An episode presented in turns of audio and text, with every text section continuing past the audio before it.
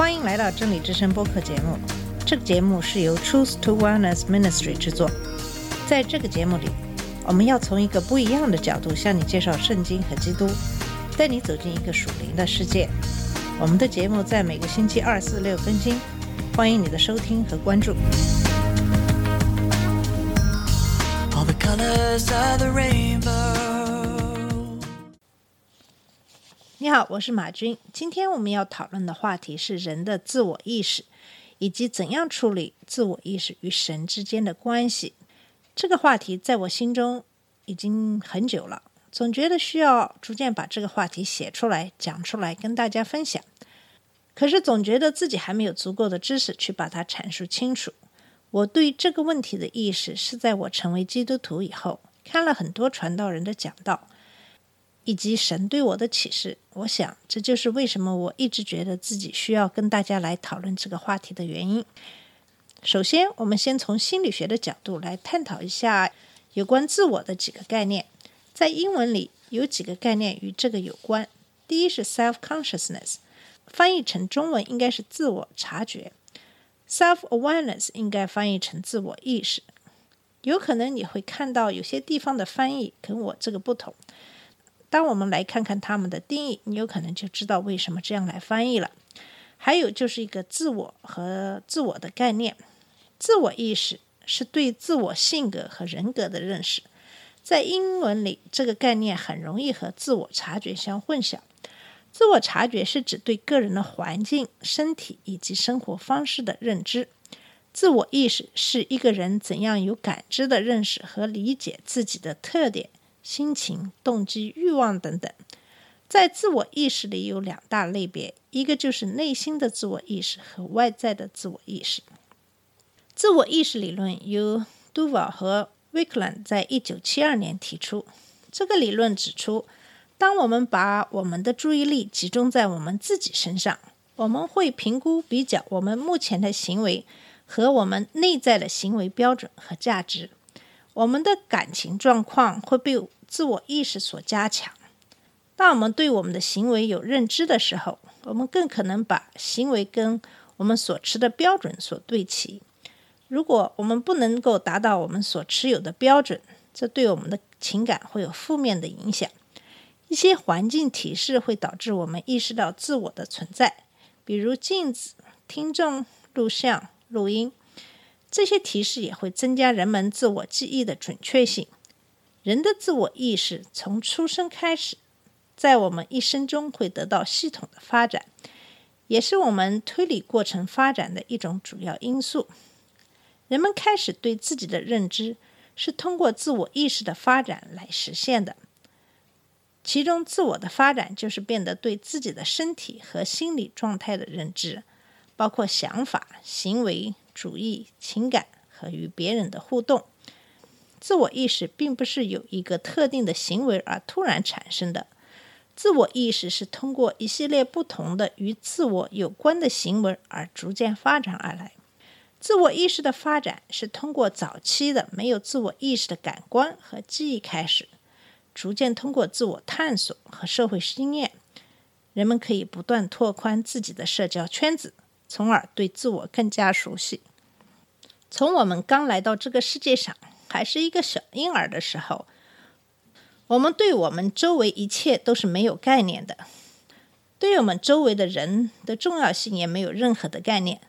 在出生的第一年里，婴儿会逐渐开始意识到，他们身体上和母亲的身体上是分开的，他们是在这个世界上一个活跃的个体，他们的行动上和母亲的行动分开。但是他们对自己的认知仍然是非常的有限，他们不知道自己身体上是什么样子，也就是说，他们不能够认识自己的脸。当婴儿在十八个月到二十四个月的时候，他们会逐渐发现他们自己，并能够在镜子中认识自己，认识到在他们生命中所发生的事，他们的动作等等，这些都显示。他们意识到原因后果之间的关系。婴儿在二十四个月的时候，可以观察，并且可以把他自己的行为和对周围环境的影响联系起来。当婴儿有更多的经验的时候，他们站在镜子前就可以认出这是他们自己。认识到自己的长相是自我意识发展的一个重要阶段。婴儿到十八个月的时候，他们就可以从照片中认出自己。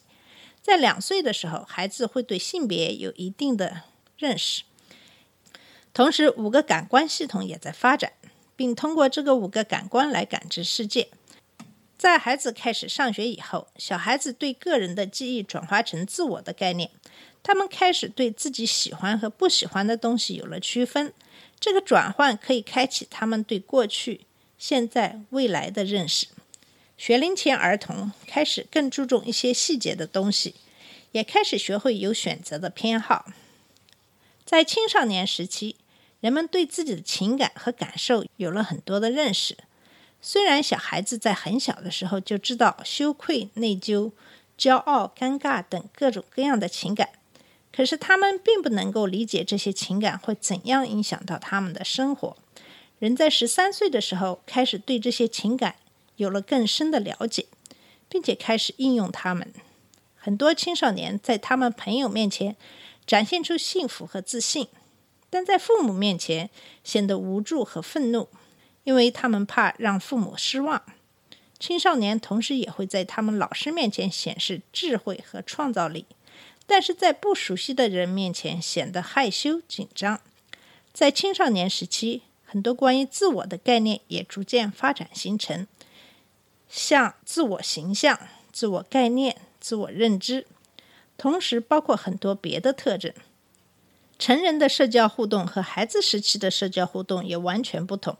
到十七岁的时候，人们在自我意识方面会逐渐发展成熟。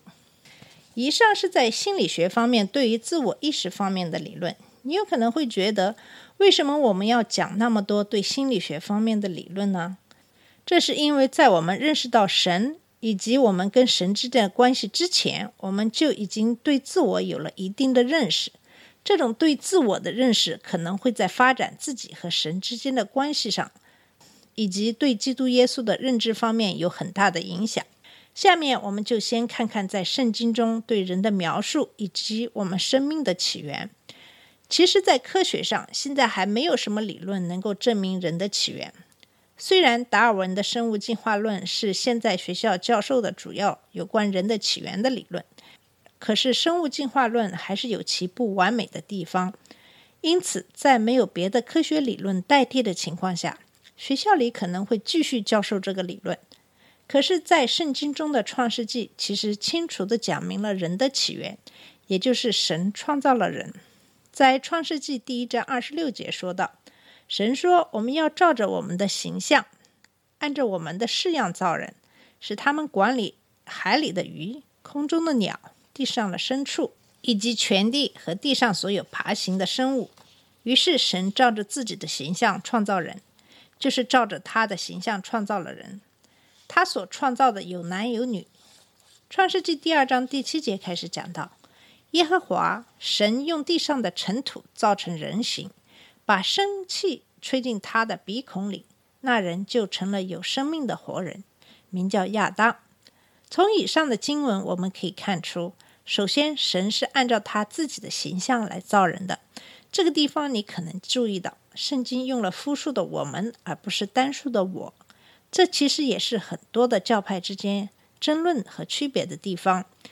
很多基督教派认为神是三位一体的，就是圣父、圣子和圣灵，也就是说神的三个格位，但他们又是一致的。对于我来说，这个比较难以理解，大概因为我们是在这个三维的空间，人的认识也是有限的。可是有的教派认为。基督耶稣是唯一的真神，也就是一格的。如果这样，就比较难以解释为什么基督耶稣在世的时候多次提到圣父。不过，这个不是我们今天要讨论的话题。我想，神其实也并不希望我们在这个地方纠缠不休。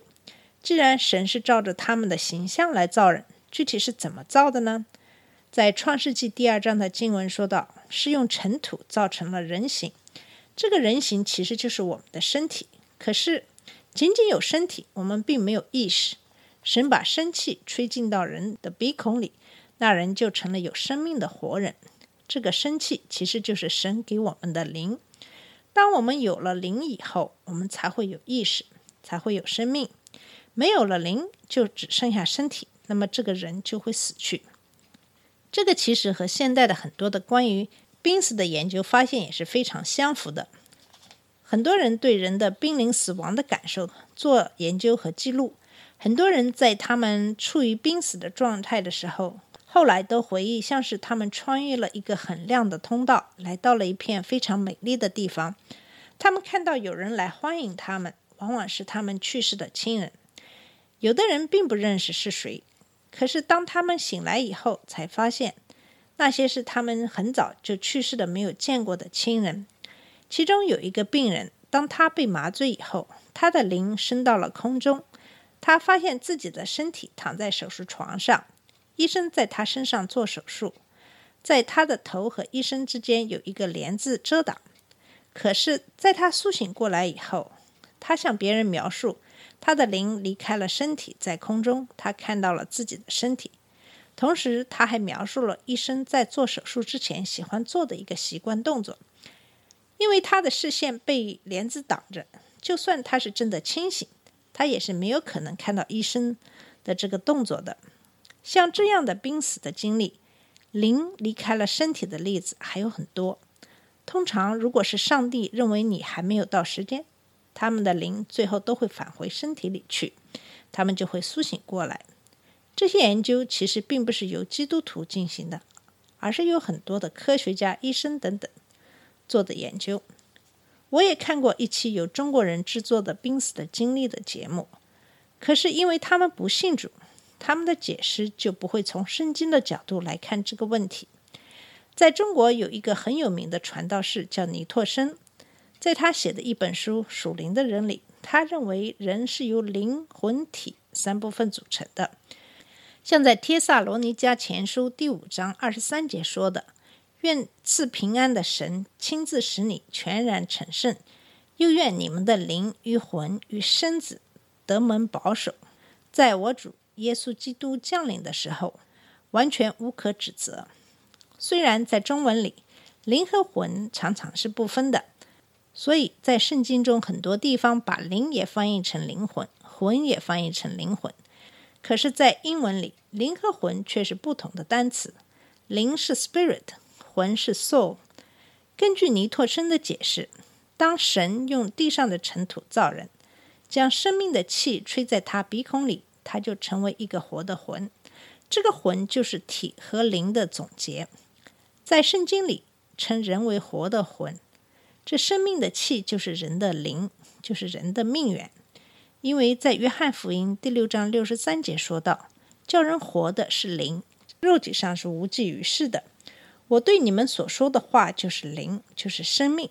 但是虽然这个气是从造物主那里来的，可是这个生命器的灵与神的圣灵是有分别的。”好了，我们今天的节目呢就到这里，在下期的节目里我们会继续这个话题。谢谢你的收听，下次节目再见。